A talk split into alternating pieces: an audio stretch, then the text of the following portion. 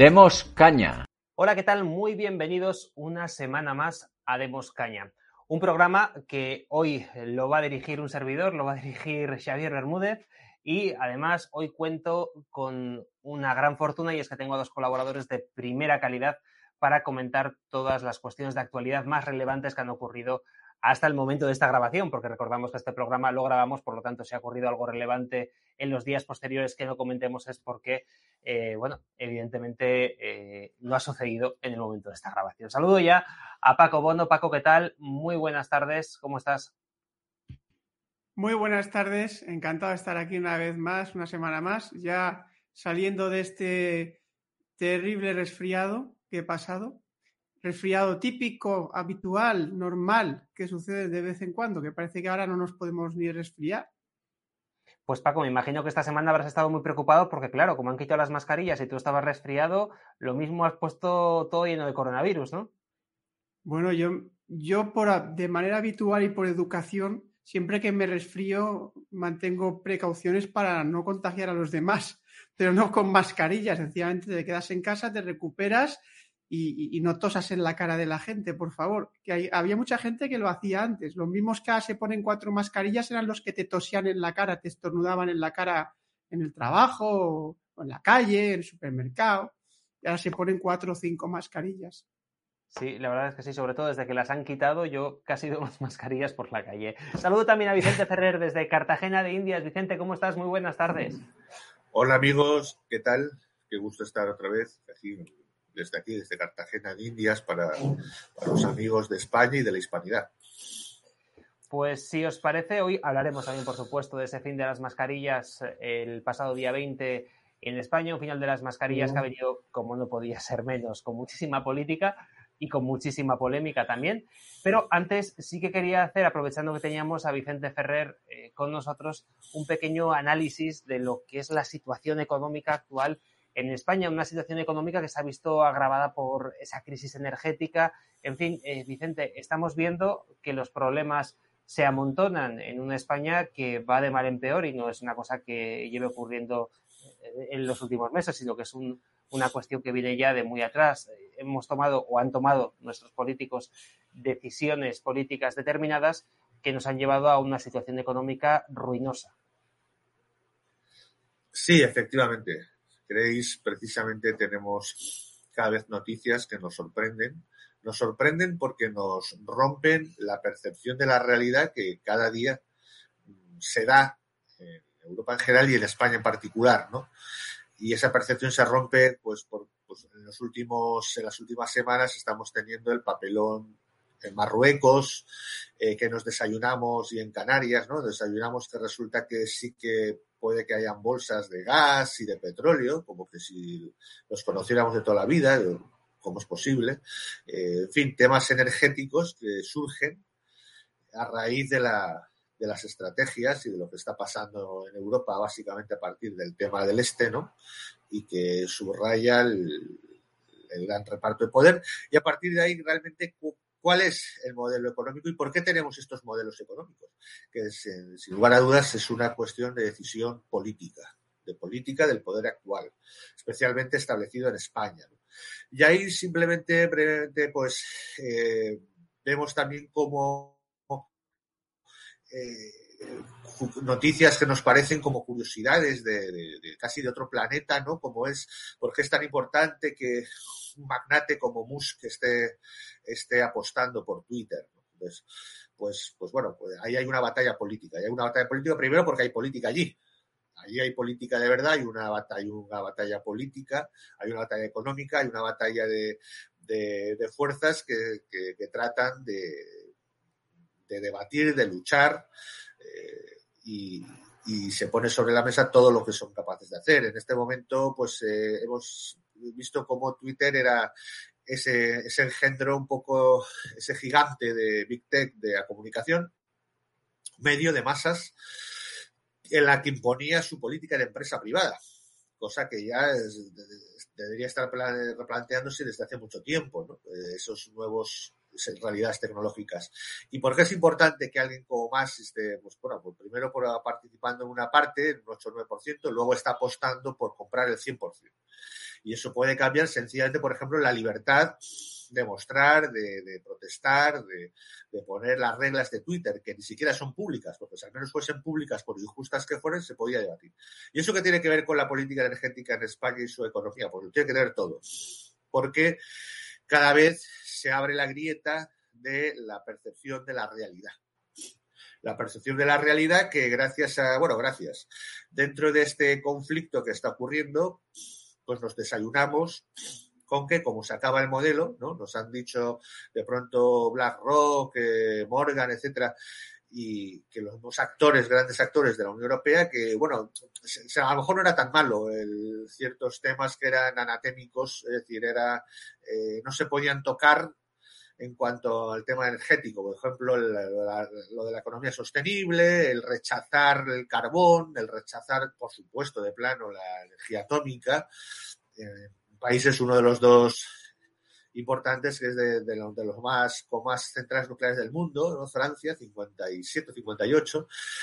Eh, pues no, eh, para España ni por el resto de Europa. Eh, y así que era, había que ir a una economía sostenible, siempre con, con tema, por ejemplo, la solar, la solar, pero de la forma en la que ellos decían, que esa es otra, ¿no? El cómo gestionar esas nuevas tecnologías presuntamente sostenibles. Entonces vemos como un ejemplo a, a este eh, empresa Elon Musk, que acaba de alcanzar el número uno del mundo en cuanto a cuantía a nivel de económico, y vemos cómo él mismo eh, ha demostrado que existe una economía real en la cual puede ir multiplicándose, adaptándose a la realidad, a la realidad de las necesidades que en ese momento tiene una sociedad y de las reglas de ese momento de la sociedad, y, que, de, y de la realidad de cómo se produce la actividad productiva de esa sociedad. ¿Eh? Vimos a, si vemos la trayectoria de más, que algunos ya le están, curiosamente, ya empiezan a ver medios, ya empiezan tratando de, de, de, colgarle cuestiones de, bueno, también ha sido beneficioso de, de, cuantías de dinero público con el tema de Tesla, etcétera. Bueno, de esos, eh, un periódico una prensa española curiosamente, pretendidamente liberal y del ámbito liberal conservador, es, curiosamente que de pronto amanece con que más tiene, ha tenido 4.900 millones de dólares, que en estos momentos en cuanto al tamaño de sus empresas es una cifra ridícula, pero 4.900 millones de dólares de ayuda pública. Qué curioso. Ayuda Los pública que... no, no han tenido esas ayudas, ¿verdad, Vicente? Los medios españoles no han tenido Sí. en proporción, evidentemente. Claro, Sí, evidentemente. Con una diferencia que para unos sería decisiva, si no, no podrían quebrar y para otros le están achacando eso y Marx demuestra que eso no es así. Primero porque si tú rascas en esos 4.900 millones, resulta que la mayor parte son eh, descuentos, eh, ayudas a determinados productos ecológicos, que tienen todas, y de hecho que fueron por presión de los gigantes, de como General Motors, etcétera. Que entonces, lógicamente, para no tener un agravio comparativo, recibía Tesla. Y luego, eh, realmente, subsidios directos mínimos. Es decir, realmente eh, Marx pasó de, intentar crear un banco privado eh, realmente re, flexible y tal, como fue PayPal, a, a pasó ahí a venderlo, a, jugárselo el todo por el todo, por eh, una energía solar de verdad productiva que en casas individuales podía solucionar la energía, la energía de familiar. Luego a, los famosos coches Tesla, que, sin pedir ninguna infraestructura, ni ayudas a gasolina, ni nada de nada, eh, en este momento fabrica dos de cada tres coches eléctricos de Estados Unidos y la mayor parte del mundo. Eh, y de ahí al tema espacial, que estaba muerto, porque no eh, con, cantidades brutalmente extremas en cuanto a, lo que gastaba la NASA, y como ya no era productivo, había caído esa, esa producción aeroespacial, fundamental por otro lado para el desarrollo tecnológico a cierto nivel. Y curiosamente, eh, gracias a esa actividad privada productiva, logra encontrar una, una, un ámbito, gracias al tema energético, un ámbito de, de, de dividir hasta en 10 los costes de, de, la producción aeroespacial y de los cohetes.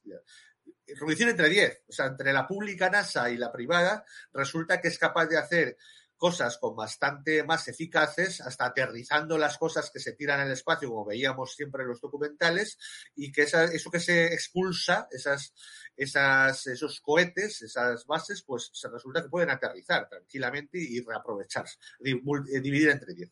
Todo esto eh, estoy explicando para demostrar que hay una economía real, una economía productiva, que hace que se creen nuevos mercados, mercados que multiplican la, capacidad productiva y que hacen que Estados Unidos, eh, gracias a lo que se ha construido en los últimos años, no precisamente en, el año que está la momia en el eh, que está en la Casa Blanca, ¿verdad? Ha hecho que siga estando en menos del 4%, menos del 4% el paro, por ejemplo. Y gracias a ciertas leyes eh, de defensa económica, eh, pues eh, esté todavía a nivel productivo y sea dificilísimo aprobar gigantescos aportes públicos, que es el modelo europeo, para el gran desarrollo de infraestructuras que ha sido total, vetado constantemente y recortado por el Senado y el Congreso en los Estados Unidos. Y hasta el mismo Musk ha dicho que es, que es absurdo absurdar más gasto público, 7 billones ya de Estados Unidos, cuando, cuando se recauda 4 billones del sistema métrico, ¿se entiende? En la economía federal de Estados Unidos. Entonces, en este contexto, en la que sí que se pueden desarrollar energías como el sol o como, o como otras alternativas, además de aprovechar las, por supuesto, gracias al fracking, al petróleo, hidrocarburos y todas las tradicionales, para colmo está el hecho eh, de eh, que en Europa eh, la, realidad geoestratégica está demostrando que es un fracaso completo, que es falso todo lo que nos han dicho, de los datos que nos han dicho. Ni hay, ni los recursos se agotan, de pronto nos hemos amanecido que España tiene recursos para vivir solo del gas que podría tener, es increíble, del gas y del petróleo, que no tendríamos por qué haber cerrado los, las minas de carbón, y podemos hasta aprovecharlas como recurso, como reserva energética, igual que Estados Unidos eh, reserva su, con 700 millones de reserva estratégica de barriles Brent por lo que producen en Oklahoma, Alaska, etcétera, Alaska, eh, también Texas, etcétera, que, además encima aprovecha por su capacidad política los errores de otros continentes y empieza a a repartir gas líquido por un tubo, mientras que en España, como ejemplo extremo de lo que pasa en la Unión Europea, pues vemos que ni siquiera reaccionan. ¿Por qué no reacciona España? Porque ni siquiera parece tener un poder soberano, o al menos actúa así. Porque Francia, Alemania sí que ha reaccionado, ha dicho que se pone en marcha ya a, tomar por, por allí eh, el tema ecológico y eso que acaba de entrar un gobierno verde, o sea, unos ministros verdes al gobierno alemán, y nada, termo, termoeléctricas a carbón por un tubo, mientras hacen, mientras se resuelve como tema emergente, centrales nucleares a tamaño, de tamaño medio. Entonces, que toda esta broma del, mercado de, CO2, que era una farsa completa, cuando ya hay tecnología de sobra, y bueno, no es que me lo hayan dicho, es que soy empresario con otros socios de cosas que existen de verdad ya, de reciclaje de ese tipo de, por ejemplo, el CO2, y, en España sigue, seguimos sin ninguna reacción. Y eso que ya sale información como que en el contexto en este momento de entrega a Marruecos, pues no se sabe qué, se puede especular, se puede hablar de, oye, nos empiezan a cobrar lo del 11M, podría ser, pero ¿por qué ahora? No tiene más que ver el contexto de de fastidiar a ese conflicto que en realidad, eh, porque en realidad los que creen que no, es que nos quieren robar las Canarias, solo dicen, no, hombre, no, si en realidad somos secundarios hasta en eso. Es decir, aquí el tema es el, conflicto magrebí eh, de eh, Argelia y de la supremacía argelina y sus aliados con respecto a, a Túnez y a Marruecos, ¿no? Entonces, ese es el tema y, por supuesto, la energía por donde pasan los oleoductos, que evidentemente lo controla totalmente Argelia y de ahí ha pasado a plantearse cosas como el fiable, desgraciadamente, Marruecos, eh, con sus posibles oleoductos propios desde Nigeria y, por supuesto, lo que Estados Unidos puede apadrinar, como hemos contado muchas veces, en Acaba, etcétera, ¿no? Del Midest, no digamos el anatólico. Entonces, eh, en, todo ese contexto tenemos un país como es España absolutamente incapaz de reaccionar ni lo más mínimo, ni siquiera por sus actores políticos, incluso supuestamente los que defienden de pronto la, la nacionalidad, en la que no plantean qué hacer, por qué no cambiar inmediatamente, pero ya inmediatamente. ¿Cómo es que nadie, alguien ha oído hablar algo de cesar inmediatamente el laboratorio nuclear? Pero de inmediato urgente. Eliminación de la moratoria nuclear. Reactivación. O no digamos lo del carbón. No digamos lo de incluso batallar frontalmente el tema del oleoducto. Y por supuesto, de las reservas propias en las zonas de, económicas a las que tenemos derecho. ¿No? En absoluto. Entonces, ahí está el tema la clave en la que estamos atrapados por el sistema político y es lo que queremos subrayar. Y yo creo que esta primera, esta introducción va en ese camino.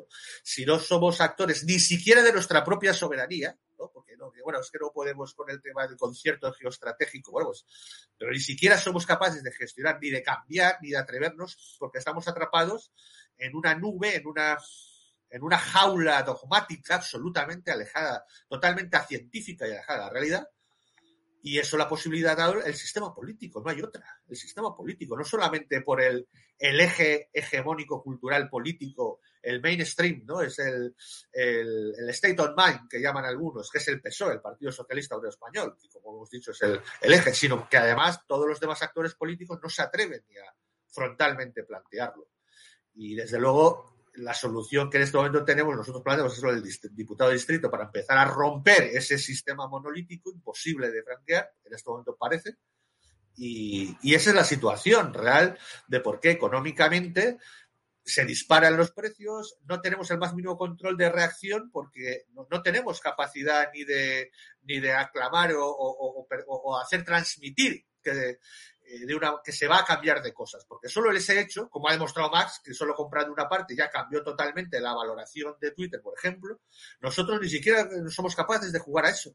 No somos capaces de decir, señores, va a haber energía nuclear, señores, va a haber energía de emergencia eh, estratégica, va a haber, vamos a luchar por las zonas de exclusión económica y por tanto de sus recursos, va a haber. No. Entonces, claro, si ni siquiera hay una postura una postura, que en este caso sería una postura soberana de ejercicio, porque no hay un.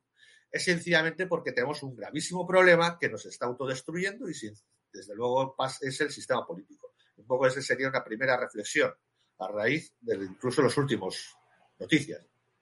Sí, un sistema político, nosotros en Demos lo hemos defendido muchísimas veces que es eh, el, culpable de la mayoría de los males que padecemos, ¿no? Un, sistema que viene de muy atrás, Paco, y que nosotros queremos cambiar, como bien ha dicho Vicente, con ese diputado de distrito, que es ese diputado que representaría a una circunscripción de aproximadamente 100.000, 120.000 habitantes y que iría al Congreso a defender los intereses de sus ciudadanos. Es decir, habría un contacto directo entre el diputado y los ciudadanos y no entre el diputado y el jefe de partido, que es lo que ocurre en la actualidad. ¿no? Un sistema actual que, como bien ha dicho Vicente, lo que hace es eliminar completamente eh, la representación y que al final el político, pues bueno, acabe obedeciendo a intereses que muchas veces vienen incluso del extranjero y que no tienen nada que ver con los intereses de los ciudadanos españoles. Es que evidentemente hablábamos antes del, de, hablaba muy bien, ha hecho en su introducción Vicente, acerca de esta falta de soberanía, ¿no? Porque el régimen español, el régimen de 1978, pues bueno, al principio sabemos, quienes sabemos de, qué va esto, lo tenemos claro, ¿no? Pero al principio, pues se, se puede percibir que hay un partido que gobierna, o con mayoría absoluta, o con acuerdos, o con pactos, y hay una oposición. Pero es que hemos llegado a tal degeneración de esta partidocracia que en estos momentos ya no es solamente, claro, dice Vicente, es que no hay soberanía, o sea, no es que no tenemos ni soberanía, es que no hay una de las cosas que lo demuestra es que el propio sistema es que ya no hay ni oposición dentro del régimen. O sea, eh, ha degenerado de tal manera que estamos casi en una fase totalitaria, hasta el punto de que el único partido que plantea determinada, plantea con la boca pequeña, cada vez con la boca más pequeña, eh, la batalla cultural, no, la política, dejémosla un poco aparte de momento, pero la batalla cultural, que es Vox, lo hace con la boca pequeña, o sea, lo hace como pidiendo perdón. Bueno, ya estamos en Castilla y León, por favor, no nos digáis que somos de extrema derecha, ¿eh? nosotros no somos de extrema derecha, nosotros no planteamos, no, no, nosotros somos, venimos aquí a, a cambiar esto, pero dejadnos, ¿no? O sea, ¿qué oposición es esa? O sea, ¿qué país puede soportar un sistema en el que no hay oposición, una dictadura, una dictadura. O sea, esto no, ya que no haya ni un partido, o sea, porque claro, ha dicho Vicente, el PSOE es el eje, sin duda ninguna. Y aquí lo hemos dicho muchas veces, el gran cáncer de España, que no viene de la transición, sino de mucho antes, es el Partido Socialista Obrero Español. Ese es el gran cáncer de España que hay que curar y extirpar urgentemente. Pero es que ahora mismo ese cáncer se ha, se ha convertido en metástasis. Y es que no hay un partido, el Partido Popular no es oposición al PSOE en este momento. Está casi también pidiendo perdón, hasta el propio Feijo, mendigando nuevos acuerdos y nuevos consensos, como dicen ellos, con Sánchez. Y luego, por otro lado, aparentando como que quiere hacer otro tipo de, como dicen ellos, de políticas diferentes al PSOE. No hay oposición. Esto es lo que tiene que entrar, tiene que tener claro el pueblo español, es que en este momento eh, no es que no haya sociedad civil, es que ni siquiera dentro del Estado, entre los partidos del Estado, hay una oposición que sea real. Lo que es mendigar cargos, mendigar puestos oye, perdóname y déjame participar. Mm, veremos a ver lo que cambio, ya veremos. Y así estamos. Y mientras tanto, los españoles cada vez más pobres, España cada vez más endeudada, nuestra soberanía en tela de juicio, hasta el punto, como ha dicho Vicente, que ha dicho, no, no, es que lo de Marruecos, eh, Canarias y España con Marruecos, es que no pintamos un carajo, es que la batalla es otra es que el conflicto es otro, es Argelia con Marruecos, es un negocio de, gas, es la hegemonía en África, en el norte de África. Es que no pintamos un carajo en ningún punto. Es que nos dicen, no vamos a montar, nosotros somos los más ecológicos. Pues venga que Francia nos va a plantar, venga, de centrales nucleares en la frontera. Se ve que, oye, la frontera española, los Pirineos hacen un efecto que si hay un problema con una central nuclear francesa, a nosotros no nos afectará aunque lo tengamos en la frontera. Y no os preocupéis que si no hay gas, lo compraremos licuado a Estados Unidos. Venga, señores, que aquí somos gilipollas, y lo digo así, porque somos auténticos gilipollas. Pero no es que seamos gilipollas, es que no tenemos ni soberanía, ni hay oposición, ni hay política en España. Y si quieres, bueno, Sí, Vicente, eh, un pequeño apunte a lo que estabais comentando de que no tenemos soberanía. De hecho, cuando dentro de este propio régimen hemos tenido algo parecido a la soberanía. Me estoy acordando de la época de Aznar, que evidentemente es muy criticable, pero sí que consiguió una serie de acuerdos muy beneficiosos a nivel geopolítico, a nivel internacional para España. En cuanto aparece un personaje que parece que empieza a mirar un poquito los intereses nacionales, eh, pues de golpe y porrazo tenemos un atentado, aparece un personaje de la noche a la mañana, el señor Zapatero, eh, empieza a recibir dinero de no sabemos qué ONGs, asociaciones, lobbies, en fin, en cuanto hay una pizca, ¿eh? sí, señor, muy buena reflexión. Sí, una señor. de soberanía, la que nos cae. Una política de Estado mínima, ¿no? Menos Aznar, puedes criticar lo que quieras desde muchos, pero, pero desarrolló con el contexto que tenía y las herramientas que tenía una política de Estado la política de Estado era, oye, se puede anular a Marruecos porque vamos a ser al mismo tiempo los mejores amigos de Estados Unidos y los mejores amigos de los árabes y encima saber negociar con Argelia y encima son los líderes de la Unión Europea. Es que eso es increíble. Y más en un estado de partidos como en España. Oye, pues lo logra. Claro, lo logra, pero duró cuatro telediarios. Lo logra, pero, pero ahí va, que a lo mejor ese modelo de Estado, ¿por qué no se mantiene? porque a lo mejor eh, ni él mismo eh, era consciente de que realmente no España no tiene un poder soberano como para imponer esa política de Estado. Porque de pronto se le. ¿Por qué? no tiene capacidad de decisión. ¿Y por qué no tiene capacidad de decisión? Y aquí, por ejemplo, eh, abundo en lo que ha en lo que dice Paco, ¿no? nuestra propuesta de diputado de distrito, que muy bien ha defendido Isabel Valero, por ejemplo, en una entrevista en, Decisión Radio, me parece que era. Pero eh, no, no, pero, sino que además de lo que muy bien defendía en cuanto a que el, diputado distrito hace que la representación del poder ciudadano obviamente sea mucho más directa y rompa la hegemonía de, de, la, de esa prisión de la soberanía que son el sistema de partidos y de los consensos, es, es algo tan sencillo como la capacidad de decidir. Es que no tenemos adultez o sea, se nos roba la adultez de decidir. La decisión, y eso lo vivimos en nuestra vida diaria, cotidiana, eh, para si realmente decidimos sobre nuestra vida, acaba siendo siempre una decisión binaria normal. Es decir, siempre, aunque tengas ocho opciones, tú vas eliminando, incluso la que te queda por decir, acabas por tomar la decisión si tomarla o no, siempre es binaria. Entonces, si, realmente tienes tú la capacidad de decidir y, al final tienes que decir sí o no si llevar a ejecución algo, una determinada opción. Siempre acabas. Es decir, ¿dónde está la capacidad de decidir de, la sociedad civil española? No la, hemos, no la tenemos, no nos han dejado. Oye, ¿realmente alguien se imagina en un referéndum o en una propuesta política directa emanada del legislativo, de tal, que hubiera opinado los españoles sobre la moratoria nuclear? Porque sí, yo recuerdo aquello, nuclears, ¿no? y todas estas cosas. Y toda la gente parecía muy. se resignó fácilmente a lo nuclear, ¿no? Que, uh, que eso es muy peligroso y tal.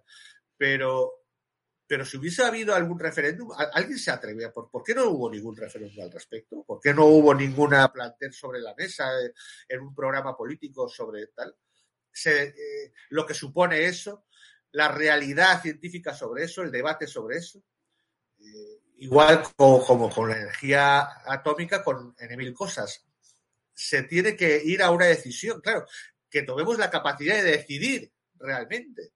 Luego, curioso, perdona, Vicente, que te sí, interrumpa, pero es curioso que no solamente con la nuclear, sino también con la eh, con el propio carbón. Hemos visto cómo había claro. ONGs tipo Greenpeace que venían, yo recuerdo muy cerquita de San Sebastián, en Pasajes, que es eh, el pueblo que está inmediatamente después, había una central térmica eh, de carbón que la han desmantelado hará cuatro o cinco años claro. y yo recuerdo que los de Greenpeace estaban ahí una y otra vez que había que cerrarla porque emitía CO2 de la misma manera que estaba eh, otra asociación también en contra de las nucleares cuando se estaba haciendo Lemoniz, aparecen siempre en aquellos sí. puntos donde se están construyendo elementos que nos pueden dar cierta autonomía energética, ¿no? Claro, y que curiosamente siempre, siempre hay un componente internacional, alguno inter, interior, por supuesto. En el caso ya hablamos alguna vez, ¿no? Del, del, del, del asesinato de Ryan, etcétera, con Lemoniz y etcétera y cómo se utilizó mediáticamente eso. Eh, porque por un asesinato, que decir que eso podría, eso se puede aumentar o disminuir o, o, gestionar de otra forma, pero ese interés cómo se utiliza los medios de comunicación, ¿no? Dentro del consenso que hay una partidocracia. Entonces, ¿dónde está la capacidad de decisión? No ha habido capacidad de decisión realmente. En la sociedad civil se le ha acostumbrado a no decidir, no decide llegan unas supuestas elecciones en las que los partidos eh, lanzan listas y en las que tú eh, te apuntas al Barça, al Real Madrid, al Atleti o te, te, apuntas a un equipo. Luego el equipo ya hará lo que le salga de las narices, ¿no? Dentro de un supuesto consenso. Entonces, y, y no se ve cuál es la realidad. Nunca se debate cuál es la realidad. Se debate eh, quién, bajo clichés, se imponen tópicos, se imponen clichés más de derecha y izquierda sin saber que, oye, pero eso que supone, qué, qué significa esas palabras. Y aquí lo estamos viendo. Si, si vemos que ahora está eh, toda esta cuestión en torno a, en este caso, eh, las noticias que se reciben y se están recibiendo de, todo el conflicto del este y sobre todo del debate en Bruselas sobre las armas, las alianzas, el tema energético subsidiario del tema eh, subyacente, mejor dicho. Oye, ¿por qué no hay ningún debate en televisión ni en, ni en la sociedad civil? ¿No hay un debate sobre eso? Nadie, simplemente decimos si es más malo Putin o es más malo Zelensky. No debatimos, oye, nadie se dice en los debates, pero un momento, eh, lo del gas, sí, sí, bueno, a lo mejor se, solo sonó un poco arrisotada esa gilipollez de Borrell, ese señor que en ocasiones ve muertos y, explosiones a, miles de kilómetros de distancia, ¿no? Y, con anterioridad, como el día 17, cuando los hechos empezaron el 24 de marzo y tal. Bueno, pues Borrell, nuestro Mr. Pesk, ¿eh? tremenda influencia nuestra en Europa, tenemos a Mr. Pesk, eh, de pronto, ¿qué, ¿qué, nos informa el señor Pesk? De, oye, eh, resulta que nos estaba diciendo que, claro, el gas había que ahorrar gas por el problema y se tuvieron que decir, pero oiga, si, si, si, no, si nos importa un carajo el gas de, de Centro Europa y el que llega incluso a Francia, a nosotros nos llega por otro lado. Eso no, ni nos va ni nos. ¿Qué tiene que ver con el precio de la luz y del gas? ¿Y por qué hay, y hay que ahorrarse el gas? ¿Y por qué hay que ahorrarse la luz? ¿Por, por qué? ¿Pero por qué? Es decir, tuvo que rectificar, no, no me, me refería a mi papel de Europa, claro, claro. Personajes supuestos de alta, elevado de la banca española, como la señora, la señora Botín, ¿no? Diciendo idioteces sobre que ella, pues no sé, imagino que el, que la, que la calefacción del perro, de la, de la yegua y tal, pues ya lo, ha bajado y tal, ¿no? Y en su casa... Se le ve tan proletaria. Sí, en su casa parece ser que hay un par de horas al día y tal que se apagan las... Imagina que mientras, mientras está en, en, Suiza, ¿no? Cuando hace sus cumpleaños por ahí, no me acuerdo cuál es la ciudad, que no me acuerdo, bastante famosa, pero de, de celebraciones de esquí y tal, ¿no? Eh, pero bueno, sí. Entonces, eh, ¿por qué? ¿Por qué esas cosas? ¿Qué, clase de capitalismo tenemos? ¿En serio el problema es el capitalismo? Esos, eh, esos agentes bancarios, grandes empresas, que en realidad juegan con, el poder, porque además sus consejos de ministros los eligen desde el poder político. Y eso, las famosas puertas giratorias, que aquellos que las denunciaban acababan, han acabado con más puestos en esas puertas giratorias que, los que, los que habían antes. Porque claro, había que ampliar un poco para más partidos, ¿no? y claro, había que, para más gente, es lógico. Entonces, eh, no es una realidad eh, que vemos cada vez que no es real, ¿no? Lo que nos, se nos ha contado, no hay planteamientos políticos claros de pronto el debate está en que si un partido, no, no, no, sí, que estos eran amigos de los rusos. No, no, yo no era amigo de los rusos, que va, yo a muerte con, Ucrania, la libertad y tal. ¿Ese es el debate? El debate no es, pero eh, ¿qué, carajo nos habéis contado? ¿Que cómo que esto que Alemania eh, le recibía el gas del Nord Stream 1 y 2 directamente de Rusia, pasando por el forro de sus mismísimos a todos sus socios? Eh, ¿Qué pasa? ¿Cómo que, ¿Cómo que había otros proyectos por ahí que vienen directamente del norte de África, más económicos, y que Europa no los ha liderado? ¿Tiene que estar Estados Unidos? Porque a Grecia ni a Chipre le hacen caso para aliarse con Israel y, Egipto. O, qué pasa con lo que viene de por qué Grecia admite y nadie lo sabía de el, proyecto anatólico, transanatólico de, de este Turquía? pero, pero ¿qué es esto? ¿Nadie se hace preguntas de eso? Y luego nos digo, se ha multiplicado el gas, el, precio del gas y de la electricidad. Pero sí, pero, pero, tú pides eh, responsabilidades políticas y eso sí, nadie, lo de la energía nuclear, nadie. y en el momento en que aparece eso, eh, ya que ahí va, que, que, había alguna bolsa que otra de gas por ahí, ¿eh? ¿Pero qué me dices? Sí, por, por, por Canarias, pero ¿Pero por qué? ¿Cómo es posible que nadie salga inmediatamente a decir eso? Pues bueno, vamos a ponernos a ello, ¿no? Y si tenemos que poner. ¿Por qué se vende por las, todos los medios, con todos los medios de comunicación fuertes, generalistas, el que hay que estar a bien con Marruecos? ¿Pero por qué hay que estar a bien con Marruecos? Yo ya sé que a lo mejor me van a tachar de belicista, pero ¿por qué hay que estar bien con Marruecos? Yo no sé, cualquier otro, ¿no? Es decir, pero ¿por qué? Si no nos quieren reconocer nada. Vamos a ver, que si hay que vender a los saharauis, se vende. a ver si me entiendes. Eh, con toda crueldad, además. Si hay que ser cruel, se es cruel. Pero dime qué gano con eso. ¿Sabes cuál es el problema, Vicente? Que al final llega un punto en el que los españoles ya no saben ni siquiera eh, pensar en las cosas del comer, que es lo más trágico de todo esto. Les entretienen, Paco, y tú y yo además, Paco, lo hemos comentado muchas veces, ¿no? Les entretienen con tonterías de que si hay que decir niño, niñe, niñix o chorradas de estas que escuchamos diariamente en la televisión, debates absurdos que no te llevan a ninguna parte y de las cosas del comer no habla nadie. Y es que encima la gente es incapaz de pensar en eso porque eh, les han manipulado tanto el cerebro, les han generado estructuras del pensamiento tales que son incapaces de, eh, pensar sobre las cosas tangibles, sobre las cosas del comer al final en España estamos, eh, el debate que hay, pues es el debate, la indignación de la, de la señora ministra de Igualdad, porque parece ser que, el tribunal, parece ser que el Consejo General del Poder Judicial le ha, le ha hecho a varias cosas que no, como por ejemplo incluir el término otras mujeres. se ve que hay varios tipos de mujeres. Que la mujer, la mujer, lo que toda la vida hemos conocido como mujer, ahora querían llamarle otra mujer, a la mujer. Bueno, parece ser que ese es el debate. El debate es cómo llamamos a las mujeres, si las consideramos mujeres o las consideramos otras mujeres. El debate está pues en eliminar la historia de España. Esto me alegro, porque mira, van, van a contar la historia de España a partir del año 1812 yo no sé qué van a, silbar ya en el Camp Nou, claro, se les va a olvidar porque silban el año 1714 con lo de la guerra de sucesión, pues ya no van a poder silbar en el, en el Camp Nou porque no van a estudiarlo. Así que no van a saber nada de la guerra de secesión, eh, de sucesión, perdón, de Felipe V, todo esto lo vamos a olvidar. Van a estudiar desde 1812 y muy poco.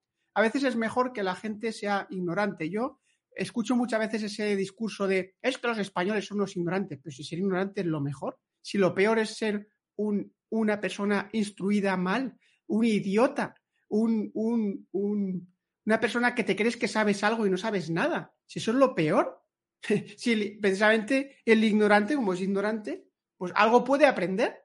El que ignora algo puede aprender. Ahora, el que se cree que sabe y lo único que hace es repetir como papagayos, España es una democracia, la democracia que nos hemos dado, la...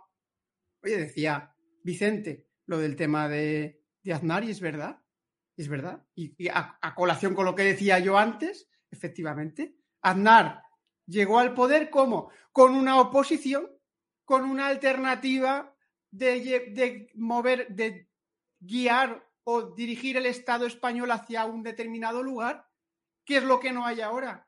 No, ahora lo que hay es distracción ideológica, un presidente Sánchez que lo único que pretende es mantenerse en el poder a costa de lo que sea, o sea, es que le da igual, y un pueblo español que, como has dicho tú, lo más triste es que no se preocupa por las cosas del comer, no se preocupa por nada. Pero es lo que, lo que estábamos hablando aquí. El, el problema más grave es que no hay un debate político de personas adultas. Pero vamos a ver, ¿por qué el gas está tan caro, como ha dicho Vicente? ¿Por qué no se debate de dónde viene el gas? Pero es que no hay periodistas en España, no hay personas formadas con formación al margen de, los análisis estupendos que escuchamos en Demos de Vicente, de José Papí de tantos otros colaboradores, que se atrevan a plantear un debate de verdad sobre por qué en España tenemos la crisis, la crisis energética que tenemos y que no es porque Zelensky está luchando por la libertad en Ucrania, que no es por Ucrania, señores. Y es que porque no tenemos, los políticos españoles son unos botones de otros.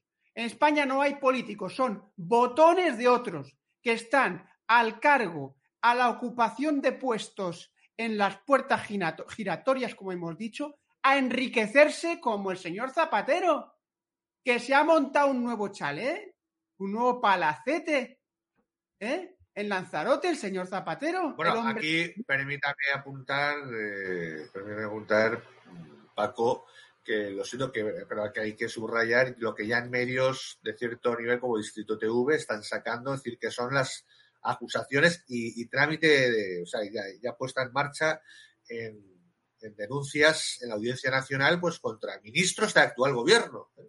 y contra la fiscal general del Estado, con la ministra de Defensa, con el ex, con el consejero de Estado y expresidente Zapatero por mafias de narcotráfico enlazadas con mafias políticas en Cataluña, de sicariato, etcétera, denunciados en los más grandes redes, etcétera, famoso caso de Marroyuela, etcétera, etcétera, etcétera. Pues bueno, esas cosas eh, están saliendo, es, una realidad actual. ¿Cómo es posible que no hay desde la oposición fuerte? Estamos hablando del actual gobierno, ¿eh? no cosas que hayan sucedido. El actual gobierno acusado frontalmente, no por una familia X, sino por asociaciones de jueces, de fiscales, de abogados, varias, denunciados con denuncias en trámites, con sentencias en las que, si bien hablan de prescripciones, hablan también de que está aprobado de que X ministra como Matilde, Matilde no, como la ministra actual de Defensa eh, Margarita Robles pues eh, ha tenido, no explica cuentas corrientes y orígenes eh, espúreos de dinero que no es blanco, en sentencia de, tribunales supremos y de audiencias nacionales. Y eso no sale en los telediarios. Mil veces menos que eso tumbó a un presidente de los Estados Unidos como Nixon. y, estamos hablando de cosas gravísimas y no salen y no hay, no se cuestiona ni siquiera los pretendidos nuevos partidos que van a salvar la, la nación, etcétera, etcétera. No hay lo más mínima referencia. No hay, es decir, están pasando, ¿dónde está la percepción de la realidad? ¿Dónde están esos partidos? Vemos, eh, ¿no? Cuando, cuando entremos en otro tema, bueno, o especifiquemos más en la cuestión de Castilla y León, ¿no? En cuál es el efecto, cuál es la realidad. Cuando hemos hablado de, ese cambio que hubo, como dices, el andar, hasta, hasta al menos se engañó un poco, don Antonio García Trevijano estuvo en esa asociación, la EPI, la Asociación de Escritores, y, porque había una posibilidad, o eso nos engañó a lo que, los que estábamos allí, a la juventud de aquella época, en la que iba a haber una regeneración, ¿no? Un cambio de la estructura de, hacia una democracia real, se hablaba del diputado distrito, se hablaba de, bueno, eh, hay, hay, hay de la clave y tal, la, en la que está don Antonio hablando de eso y cabeceando enfrente nada menos que Jiménez Los Santos, sí, sí, sí, sí, sí. El diputado distrito. ¿Quién que le ve, ¿Quién la visto que le ve al señor Los Santos, ¿no? Sí, sí. Diciendo que había que matar como cucarachas a no sé quién, que no se ponía no sé qué, ¿no? O algo así. Exacto, no sé qué, cuestionable, nada aprobado, nada con médicos que firmen nada y tal, y resulta que hay que y de pronto hay que plantearse y casi ahora exponiendo como una heroicidad a aquellos que se ponen X cosas en la boca y tal, ¿no? Oye, pero se podrá poner, ¿no? Si el problema es que no es que tengan derecho a ponerlo, el problema es que le exigieran a los demás, pero, pero bueno, en fin, una situación que en aquella época hasta luego, evidentemente, al llegar el cambio del poder, se vio que X cosas era mentira y de hecho aquella AEPI desapareció de una. Cuando tomó el nuevo poder, se fue al carajo la EPI, ya no, ya no aparecía, ya no hubo una reunión, ya no hubo ningún avance, ya nada, ¿no? Todo esto de, de eh, sacudir los, los, ¿cómo se llama esto? Las alfombras, de, de proponer eh, diputados de distrito, de proponer separación de poderes. Eso desapareció en seis meses, ¿eh? fue, fue mágico salió hablando un señor de pasar páginas y de pronto desapareció. Ya solo nos fijamos en, eso sí, modelos económicos y propuestas de política económica. Pero. Lamentablemente, Vicente, esa es una historia que ya la hemos visto muchas veces en España. Comentabas, eh, bueno, ese caso concreto, ¿no? De, de, mover las alfombras. Luego vino Podemos, dijo también que iba a mover alfombras, que iba a acabar con la casta, con la corrupción, y en cuanto entra, pues vuelve a ser casta, vuelve a ser corrupción, vuelve a entrar en todas las puertas giratorias había y por haber, pasó lo mismo con UPyD también. Sí, pero fíjate que ya, con... ni, no, ya, no, cuestionaban ni el modelo político en realidad, no cuestionaban el, el estado de partidos, ¿eh? yo no lo escuché cuestionar el estado de partidos, cambiar el sistema electoral, cambiar la, la división de poderes, uh, yo no escuchaba de eso, ¿eh? que sí, que no había, no había que, no tenía que tener corrupción, no tenía que haber no sé cuántas cosas y eso sí, muchas subvenciones y no sé cuántos, ¿no? Uy, pero curiosamente eso ya no, eso ya, ya no hay ni una, la menor posibilidad. ¿Qué ha pasado allí? Pues bueno, eh, eh, es lo que, igual que el cuestionamiento de, de las mismas autonomías, ¿no? Tenemos el caso, concreto, el caso concreto de Vox, que era el, el sí. siguiente que quería plantearos, ¿no? Con el tema eh, pues bueno, de, de, Castilla y León, ¿no? Hemos visto cómo cuando estaban comenzando, cuando tenían asientos, decían que las autonomías eran un auténtico agujero para España y además tenían razón en eso. Es decir, creo que estaba en torno al 10% de el PIB, el gasto que se nos iba por el fregadero, lo ha comentado muchas veces Roberto Centeno en nuestro canal, José también lo ha comentado alguna vez, parece bueno que en torno al 10% del PIB se va por el fregadero, es gasto inútil que tiramos a la basura para alimentar estas autonomías entre duplicidades, instituciones que no valen para nada, chiringuitos varios, en fin, un dineral, ¿no? Y Vox lo criticaba eso al inicio y tenía razón. Pero de aquí que lo primero que hace es presentarse a unas autonómicas en Andalucía. Eh, luego ahora tenemos el, el gobierno de, Castilla y León, ¿no? Vemos cómo entra en ese gobierno y ahora ya, pues las autonomías parece, Paco, que no son tan malas. Las autonomías, a ver, el problema, el problema que tiene Vox, que yo no entraría aquí, no, no voy a, a, perder el tiempo en criticar a Vox como, como tal, ¿no? Por, ante la evidencia de la realidad. La realidad es que, como he dicho antes, Vox no está haciendo oposición, Vox está intentando sobrevivir, ah, intentando crecer, pero intentando sobrevivir, sobrevivir en este régimen de partidos, donde no hay oposición, donde no hay un planteamiento político. Nadie quiere, nadie quiere abanderar la soberanía de verdad. Pues tú no puedes abanderar la soberanía diciendo vamos a vivir como vivían nuestros abuelos, nuestros padres. No, tienes que hablar de cuestiones políticas concretas. Efectivamente, señores, las autonomías en España, porque no sabe si debate, el debate autonómico. Las autonomías se han demostrado ser un fiasco económico, pero, no, pero en esta pandemia las autonomías se han demostrado ser un fiasco democrático. O sea, no ha habido mayor tirano que el presidente de la autonomía. No ha habido mayores tiranías que determinadas autonomías. Entonces, claro, este es el problema es, señores, que no cabe posibilidad. ¿Cómo va a reformar Vox el estado de partidos? ¿Cómo va a suponer Vox algo, una amenaza al estado de partidos si lo único que está haciendo es tratar de sobrevivir dentro de Paco, te, te, cojo, te cojo el hilo porque es que realmente Vox, si quiere ser oposición, si quiere ser una alternativa, lo que tiene que hacer precisamente es salirse del sistema. Tiene que volver a la sociedad civil y abanderar un movimiento de la sociedad civil. Pero para ello, a la sociedad civil española hay que decirle lo siguiente.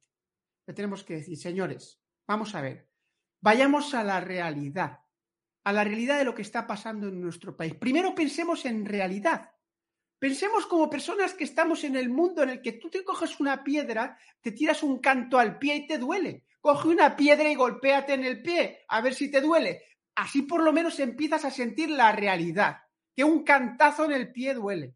Pues bueno, vamos a ver la realidad. La realidad es que España necesita un sistema político diferente, que España necesita políticos que mediante ese sistema se ocupen de los intereses de España y no políticos eh, botones de otros, de otros países, de otros intereses ajenos a España, mientras el pueblo español se arruina, se empobrece, es suplantado porque estamos siendo también suplantados, nuestra cultura desaparece. Entonces, el objetivo tiene que ser este, que los españoles entiendan que no hay oposición, que como no hay oposición, lo único que hay es determinados partidos que intentan aparentemente cambiar las cosas, pero no pueden, que lo que hacen es sobrevivir y al final se integran y forman parte del sistema, por lo tanto se corrompen, y mientras tanto la sociedad civil continúa cada vez más desarmada y sin tener conciencia de, señores, sí podemos hacer las cosas de otra manera, sí puede haber otro sistema político en España, sí puede España tener otro camino, sí puede haber en España una energía barata, sí puede haber en España petróleo barato, sí puede haber en España viviendas accesibles, sí puede haber en España trabajo para todos, sí puede haber en España unas fronteras protegidas, sí puede dirigir su destino a España. Podemos estar en el primer, en el punto alto de, de los países primeros del mundo y no en el culo del mundo. Podemos estar en otro sitio, pero para ello tenemos que tomar, la sociedad civil tiene que tomar las riendas. Y aquí, en Demos, por eso planteamos el diputado de distrito como un ariete, porque el diputado de distrito es esa piedra que te tiras al pie, es esa piedra con la que vuelves a la realidad, a esa realidad necesaria. Pero Paco, es que además eso subrayar siempre desde una óptica, precisamente como te has dicho, realista, realista, objetiva, pragmática, eh, o sea, cuál es la realidad. Es que es terrible, pero, pero estamos en esa situación. Es decir, porque, porque ¿qué es lo que se está? Fíjate que hasta las opciones, esas cosas que acabas de decir, las están defendiendo, algunas cosas, digo, como resultados, a la energía no sé qué, desde punto de vista absolutamente dogmáticos. Es que no podemos cambiar unos dogmas por otros. Es que otra vez somos víctimas de prejuicios absurdos, estúpidos. No, hombre, no, que, que es nuestra forma de organizarnos el problema. Que el problema no es el, el, el, terrible mundo anglosajón, el imperio anglosajón que nos quiere devorar. ¿Pero qué estás diciendo? Cagado. Sí, pero, pero eh, ese supuesto conservadurismo o incluso pretendidamente marxismo, que no hay quien se lo crea, que, ahora nos venga a enseñar eh, temas patrióticos y nacionales, pero qué broma es esta. Pero eh, en supuestos de que esto nos pasa porque es que somos esclavos del mundo anglosajón. Pero está, está loco. Es decir, pero si no llegase por Estados Unidos con todos sus intereses egoístas, que evidentemente los tiene, como no podía ser de otra forma, eh, pues no sé dónde estaría Occidente, la verdad. Y no sé si tendríamos en estos momentos posibilidades de hacer algo. No sé qué hubiera pasado en Europa, ¿no? Sin, ese, sin esos poderes. Y la cuestión está en que, en que ¿qué vamos a sustituir eso? Con otros, con otros prejuicios, con otras eh, ideologías absolutamente ajenas a la realidad que nos creamos y las, y las medimos y nos la inventamos nosotros con otros mitos ¿Qué vamos? De mito en mito. No podemos de una vez como adultos ser adultos y afrontar primero la responsabilidad de que el poder existe y que hay que gestionarlo y que tenemos que ser responsables de él. Entonces, desgraciadamente no solo nos enfrentamos a todo un sistema, a todo un régimen que se basa eh, en un, siempre en la búsqueda de consensos de partidos, en las que los partidos políticos controlan todos los, los, poderes. A través de esas listas que manejan eh, jefazos, caudillos de partido y que mantienen en un ámbito, en una, ya han dicho casta, bueno, en una oligarquía, en una oligarquía la gestión de eh, qué, poner de jueces acá, quién va a estar en, el legislativo sentándose para apretar el botón y quién va a ser, por supuesto, ¿cuál, cuál ha sido el motivo del desencadenamiento de la crisis del Partido Popular pues sencillamente algo que era obvio, que era eh, que el poder estaba en quien, por ejemplo, está en el poder en el, partido político de Madrid. Fíjate, han luchado hasta la muerte el líder del Partido Popular Nacional por quién demonios estaba en el PP de Madrid, en, la organización política. Imagínate. O sea, no, no quien presidía la parte institucional, o sea, el gobierno de la Comunidad Autónoma de Madrid, ya cuestionable su existencia. No, ¿Por quién tiene que, por qué? Porque el poder está ahí.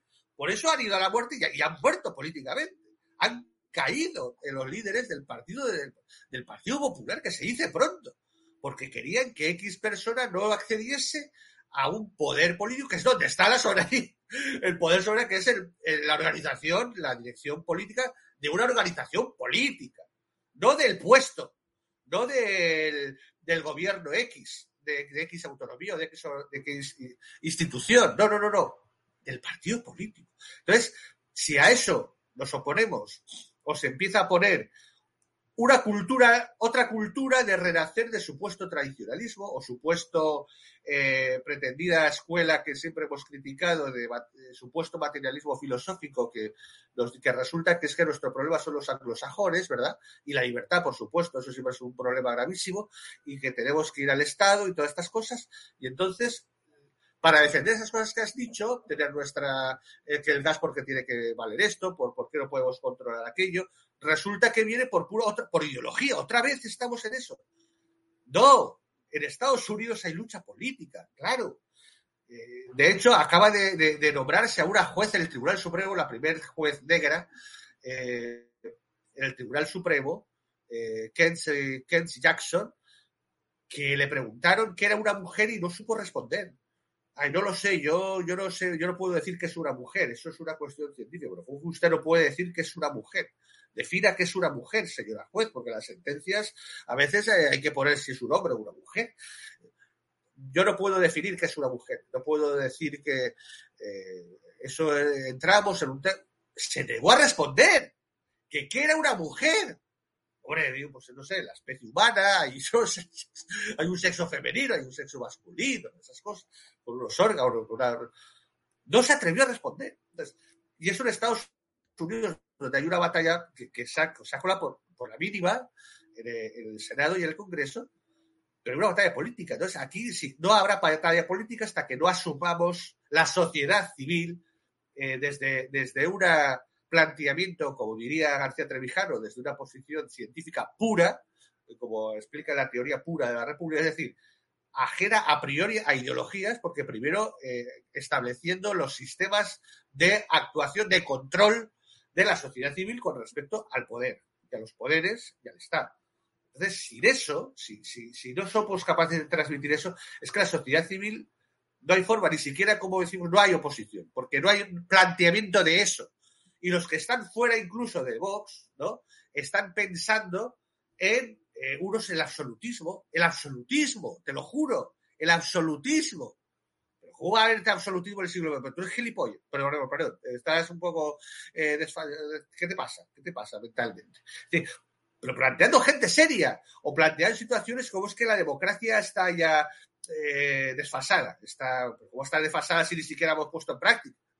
Pero, y estamos tratando, o sea, eh, la situación real, como hemos dicho, dentro del sistema, que está ese supuesto Vox, que en realidad entra en el partido político, entra en el sistema político, lo que hay más allá fuera del sistema político es una lucha cultural que encima pretende liderar fuerzas que ni siquiera pretenden ser eh, pragmáticas, científicas, objetivas de lo que realmente necesitamos, criterios reales de lo que necesita la sociedad, que es el control de, eh, de participar, es decir, del poder soberano. No nos quedan más que dos minutos, así que si os parece, vamos a cerrar con una última intervención de cada uno. Voy con, Paco, luego contigo. Paco, adelante. Bien, lo, que, lo que acabamos de, explicar y decir, España necesita eh, una oposición, y ya no es una oposición meramente ideológica, una oposición de partido, sino que es una oposición a la totalidad. Hay que hacer una enmienda o a la totalidad del sistema o del régimen que tenemos en España. España necesita una alternativa y nosotros planteamos esta alternativa empezando por algo posible, realizable, que es el diputado de distrito, que como decía, es esa piedra que te tiras al pie. Porque el diputado de distrito, estableciendo el diputado de distrito en España, no solamente establecemos un sistema representativo, un sistema de control, sino que lo que hacemos es cambiar la mentalidad política de las personas la persona pasará a pensar políticamente de otra manera, entenderá la política de otra manera y eso hará, tendrá efectos en cómo nos gobiernan esos representantes que surjan de las elecciones a diputado de distrito. Nos queda muy poco tiempo, Vicente. 30 segundos para una última conclusión. Nada, lo que ha dicho Paco, por supuesto, que, el diputado de distrito no es un simple sistema, eh, pequeña reforma de, votar directamente, no, es la asunción de la responsabilidad de la sociedad civil de gestionar el poder y ser adultos. Es la única forma, es la única forma y que lo otro son, eh, pues bueno, bien parches para frenar, tal vez, eh, como hace Vox, o bien eh, otros modelos absolutamente tan dogmáticos o enloquecidos como los que nos apartan de la realidad hoy en día. Pues recordamos nuestra página web demoslibertad.com para que investigue sobre el diputado de distrito, que es eh, esa herramienta que nosotros defendemos en Demos para comenzar a solucionar todos los problemas de España. Lo tenemos que dejar aquí porque nos hemos quedado sin tiempo. Muchísimas gracias por habernos seguido y también gracias a nuestro compañero César Rubadilla que ha estado a los mandos técnicos. Un abrazo y hasta la semana que viene. Hasta la semana que viene, amigos.